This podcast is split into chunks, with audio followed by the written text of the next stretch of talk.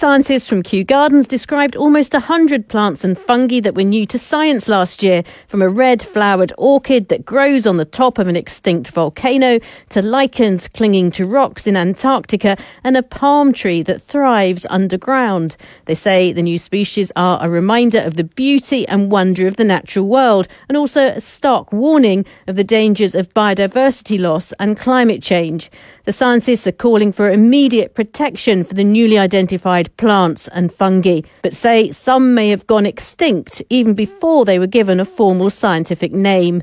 Around three in four undescribed plants are threatened with extinction. Among them may be new sources of food, medicines, and other things useful to humanity.